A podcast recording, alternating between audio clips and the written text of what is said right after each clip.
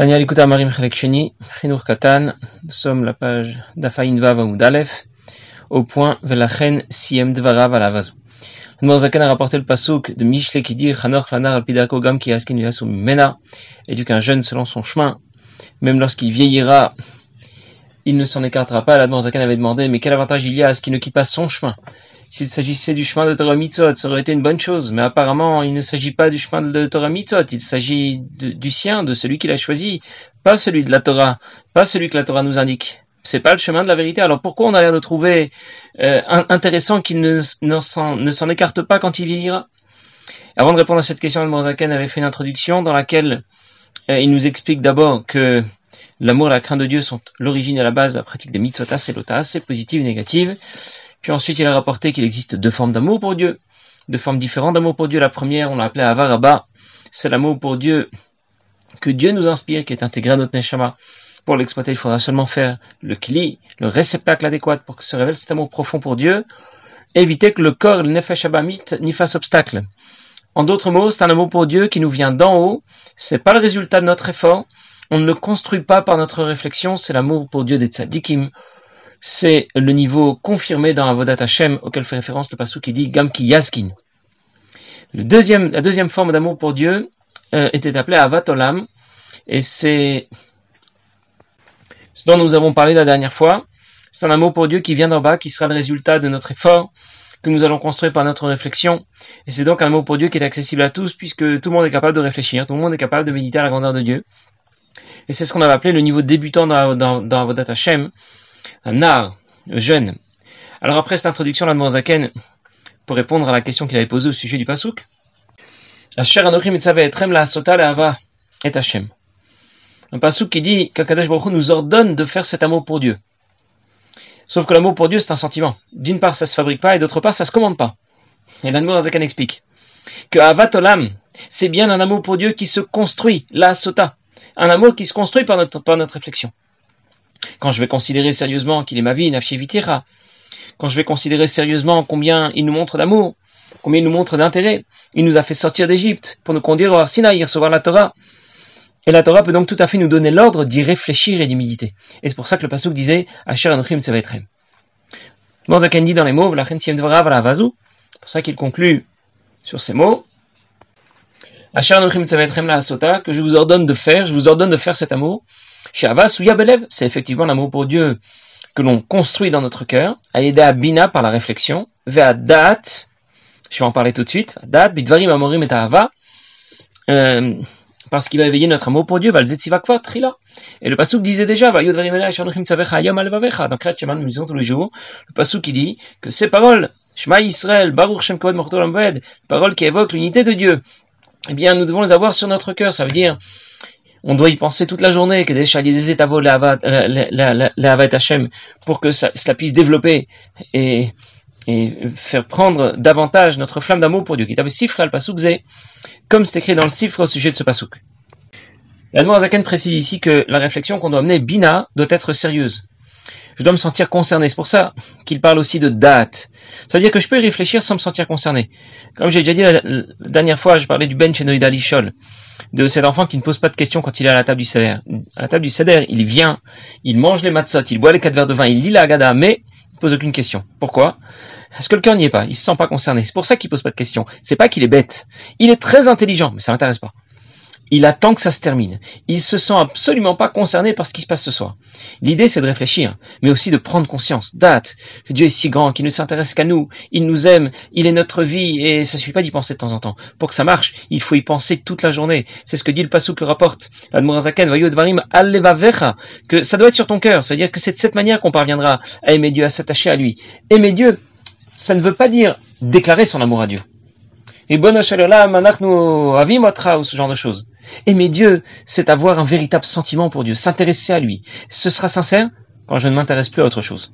Si je m'intéresse à autre chose, c'est que nécessairement mon amour pour Dieu est défaillant. Il n'est pas à la hauteur, comme je l'ai déjà expliqué plusieurs fois. En nous plus tard dans Gereta Kodesh, un passage dans lequel l'Admor rapporte le pasouk de Mishle qui dit De quoi s'agit-il?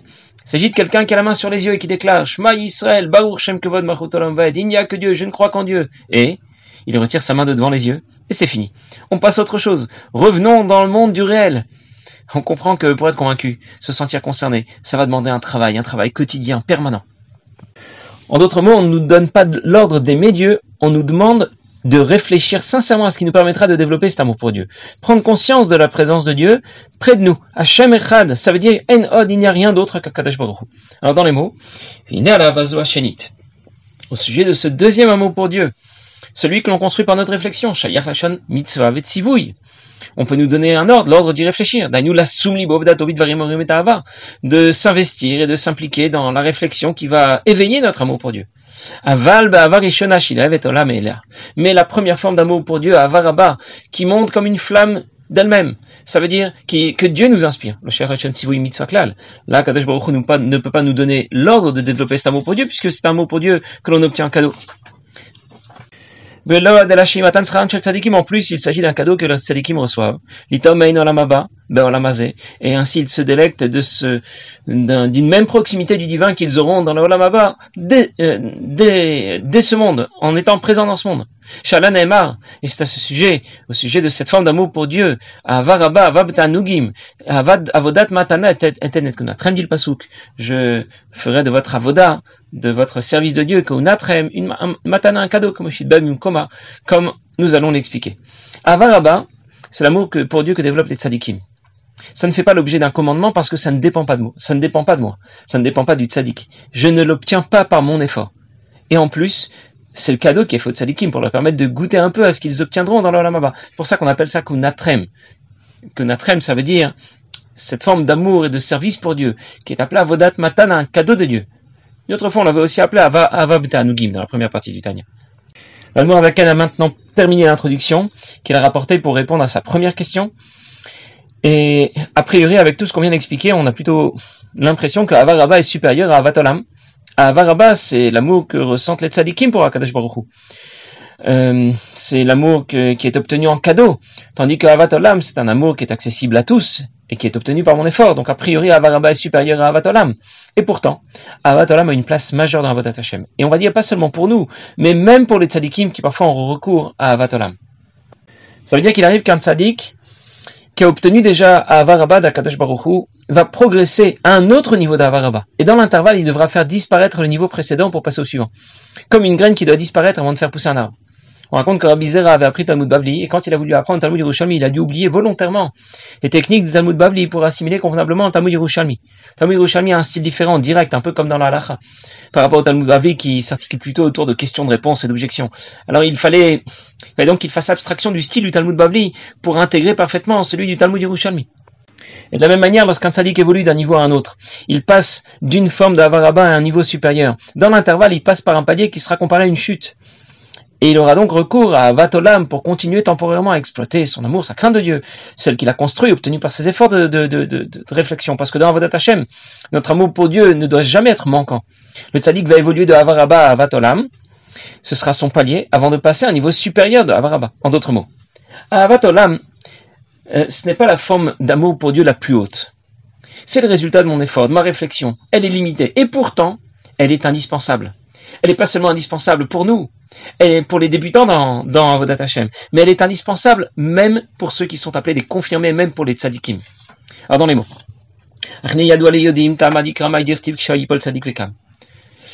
On sait bien la raison pour laquelle le pasuk dit le tzadik tombe sept fois et se relève.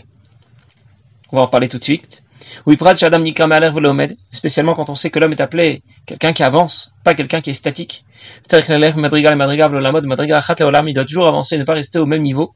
Ben madrigal et madrigal entre un niveau et l'autre. Terem shiagal et madrigal yonayotair. Avant d'arriver au niveau suivant, du prinat nefila madrigal rishona.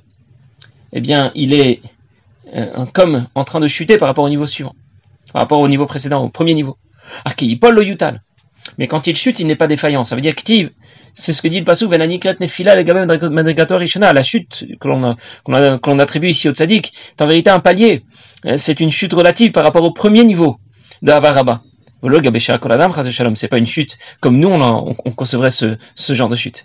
Il reste un tzaddik bien au-delà de ce qu'un homme euh, commun pourrait faire. Il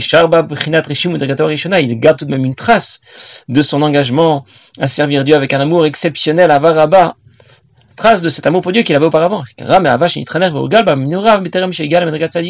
Mais essentiellement, l'amour pour Dieu qui va le motiver dans Avodat Hashem pendant cette étape intermédiaire sera celle qu'il a développée quand il était jeune, ça veut dire quand il n'était pas encore un tzaddik.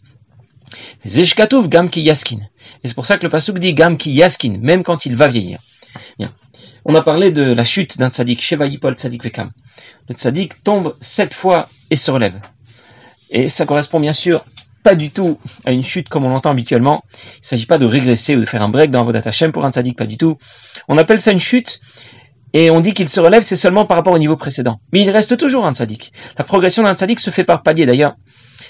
C'est vrai aussi pour nous on ne progresse pas en continu. Notre service de Dieu est un enchaînement de succès et d'échecs. Mais l'essentiel, c'est d'avancer. C'est pour cela que l'homme est appelé Mehaler. Mehaler, ça veut dire qu'un homme n'est pas statique. Il avance, il progresse. S'il n'avance pas, il tombe. C'est comme à bicyclette. Il faut avancer pour pas perdre l'équilibre, sinon on tombe. L'échec, c'est pas un drame. L'échec, c'est ce qui va donner plus de valeur au succès qui va suivre. C'est une opportunité pour recommencer, réussir avec plus d'intelligence. Un tzaddik aussi connaît des échecs, mais ce ne sont pas les mêmes. Les, les siens sont différents des nôtres.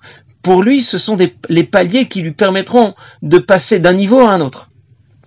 Et l'essentiel, c'est d'avancer, mais d'avancer vraiment. C'est pour cela que l'homme est appelé Mehaler. Je vais vous donner un exemple. Si quelqu'un se déplace d'un arrondissement à un autre, d'une rue à un autre, on ne dit pas qu'il est en déplacement. On va dire qu'il est en déplacement quand il voyage vraiment d'une ville à une autre, d'un pays à un autre. En général, Mehaler, on, dit d'un homme qu'il est appelé Mehaler.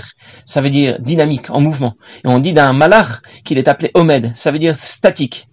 Alors qu'en réalité, un malach aussi évolue. Mais cette évolution est si limitée qu'on considérera qu'elle est statique. C'est une progression statique. De la même manière, un homme ne sera évoluer, progresser que s'il s'agit d'une vraie progression, d'un bond en avant. S'il fait un pas en arrière et deux pas en avant, même si dans l'absolu je vais dire voilà, il a quand même avancé, on ne dira pas qu'il a progressé. Ça s'appelle pas l'air. On attend de nous une vraie progression. Ça veut dire qu'entre l'étape précédente et l'étape suivante, on puisse dire il n'y a aucun rapport. Ça, c'est ce qu'on peut appeler une progression dynamique. Et c'est l'idée de Pessar qui veut dire bondir. On attend de nous des progrès qui soient des progrès dignes de ce nom. Ça veut dire quitter l'étape précédente pour rejoindre l'étape suivante. C'est ce qu'on appelle Mehaler. Et la fête de Pessar, c'est le point de départ qui nous donne la force de bondir toute l'année, de progresser de cette manière. Il y a une série, le Ravi rapporte que l'histoire de Yitro nous apprend justement quelle sorte de progrès on attend de nous. Yitro, c'était Cohen Midian, un prêtre qui avait pratiqué toutes les formes d'idolâtrie de l'époque. Il rejoint les Béné Israël pour recevoir la Torah. Il y a un, grand décalage entre les deux, entre, entre la situation précédente de Yitro et la situation suivante quand il vient recevoir la Torah. Voilà ce qu'on appelle progresser. C'est ce grand écart qu'on nous demande de reproduire à notre niveau. On attend nous une progression réelle, dépasser nos limites, pas juste des mots, pas une progression modeste et hésitante. Ça veut dire d'autres mots, tout ce qui nous semble impossible, les difficultés pour lesquelles on dirait alors ça, même pas en rêve. Eh bien, c'est justement là qu'on doit franchir le cap. Alors bien sûr, il y a aussi d'autres périodes dans l'année où le message est, le message est complètement contraire. Sfirat Omer. On nous raconte qu'on va compter un jour après l'autre, ou bien Hanouka, on va, on, va nous dire qu'on allume une bougie derrière l'autre. Et quel est le message? C'est que dans Vadat Hashem, il faut, il faut avancer progressivement, pas à pas. Alors ça vient contredire tout ce qu'on vient d'expliquer au sujet de la progression qu'on attend de nous. Pessar, bondir, être un à l'air, quelqu'un qui progresse vraiment. Parce qu'en réalité, dans Avodat Hashem, il y a une synergie entre ces deux façons d'avancer. On ne doit pas seulement sauter, et on ne doit pas seulement avancer progressivement. Ce sont les deux méthodes qui doivent s'articuler l'une avec l'autre, en synergie, en alternance, et c'est de cette manière qu'on progresse vraiment. Alors je reviens à notre tzaddik. Le tzaddik lui aussi connaît des paliers qui qui ne porte le nom de chute que par rapport au niveau suivant, mais c'est pas une vraie chute, qui Paul le Yutal, disait Zaken, même s'il il tombe, mais en vérité il n'a rien manqué. Et c'est alors qu'il aura recours à l'amour pour Dieu qu'il avait développé par sa réflexion pour être motivé dans, dans, dans Avodat Hashem. Et c'est ce qu'il va utiliser au cours de ce palier temporaire. C'est pour ça qu'on parle dans le pasouk de Kiyaskin. On avait posé la question au tout début. On a dit Kiyaskin le Yasumimena dans dans le pasouk. Quand il vieillira, pourquoi pas Kiyezaken, quand il sera vieux? Parce qu'on veut parler, quand il vieillira, Kiyaskin, ça évoque le mouvement d'un niveau à l'autre que franchit le tzaddik au cours de sa progression. Alors je récapitule. Nous avons expliqué quelles sont les deux formes d'amour pour Dieu qu'un tzaddik peut développer, comment elles s'articulent ensemble au cours de sa progression, et on comprend donc qu'il est indispensable, pour nous bien sûr, et pour le tzaddik aussi, de développer cet amour pour Dieu que l'on construit par notre réflexion. Très bien. Mais on fait comment pour y arriver? Et l'Admour Azaken va répondre, pour aimer Dieu, c'est très simple, il faut le connaître. Si tu connais le Dieu de ton père, alors tu pourras le servir d'un cœur sincère. Si tu ne le connais pas, si tu ne connais pas ses méthodes, son organisation, tu ne pourras pas l'aimer développer ta Mouna. Le divin restera trop, abstrait. Si tu le connais mieux, tu en apprends davantage à son sujet. Même si, évidemment, le divin, ça reste abstrait. Ta Mouna sera tout de même plus profonde. Ça veut dire que je peux approcher le divin de façon très virtuelle. Dieu, c'est Dieu, point créateur si tu préfères, mais ça n'ira pas plus loin. Ou bien je peux approcher le divin de façon un peu moins virtuelle, un peu moins abstraite. Ça restera toujours un peu, abstrait, mais un peu moins. Je vais t'expliquer. Il y a mes malais, Sovev, il y a des Olamot et des Sphirot, il y a Yehuda Tata, Yehuda Ella, dont on va parler dans Char Yehud Emuna, de façon de concevoir l'unité de Dieu, vue d'en haut, vue d'en bas. Et le divin devient alors moins abstrait. Euh, j'intègre davantage la Emuna, ça me parle davantage. Et c'est le sujet que va développer l'Admor Azaken dans les 12 chapitres de Char Yehud Emuna, Yehuda Ila, Yehuda Tata, afin de nous donner en quelque sorte une vision un peu plus forte, un peu plus parlante du divin. Ça m'apportera plus d'Emouna et donc plus de Havat Hashem, plus de Yirat Hashem. Alors la Zaken conclut le Chinur Katan en disant Sodan. Euh, ce qui va au départ éveiller notre amour, notre crainte pour Dieu, ce qui va en être à l'origine, la base, c'est la pure, la foi pure et sincère dans l'unité de Dieu. Il va falloir expliquer qu'est-ce que ça veut dire l'unité de Dieu. Avant d'apprendre Sharichut Vaimuna, comment on comprend ce que veut dire l'unité de Dieu? Nous, on a déjà un peu défriché le problème, mais euh, si on demande à quelqu'un de d'expliquer ce que représente l'unité de Dieu, eh bien, il va tout simplement expliquer, ben, c'est l'unité de Dieu, ça veut dire qu'il n'y a qu'un seul Dieu. Dans Shari Yehuda on va expliquer quelles sont les différentes conceptions de l'unité de Dieu, ce que nous allons appeler Yehuda Ila, Yehuda Tata, et c'est de cette manière que le divin va, va, va, être, va être pour nous quelque chose de plus parlant, de moins abstrait, et si je le connais davantage, eh bien, je pourrais l'aimer davantage, et c'était là tout l'objectif de cette introduction. Passez une bonne journée.